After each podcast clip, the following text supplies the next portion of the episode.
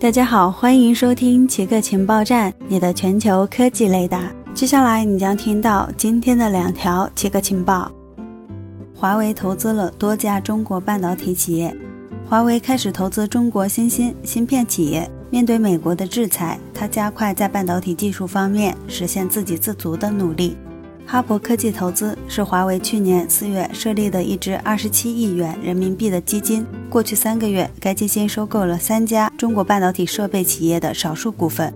观察人士认为，这一转变与华为芯片生产去美国化的计划有关。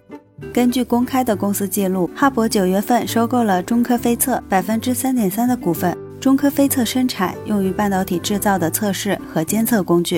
哈勃在十一月底收购了宁波润华全新微电子设备百分之六点二的股份。润华全新微电子制造用于蚀刻晶圆和去除光刻胶层的机器，这两项工艺在芯片制造中都十分重要。不久，他又收购了汉天天成电子科技百分之四点六的股份，该企业生产碳化硅的监测工具。TikTok 出售令到期，美国未延长。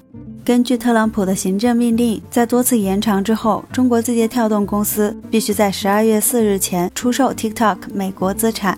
上周末截止日期到达之后，美国没有再延长期限，但也没有要求字节跳动立即出售 TikTok 美国。特朗普政府仍然致力于达成一项交易，使 TikTok 美国资产掌握在美国人手中，但分拆 TikTok 面临着很大的难度。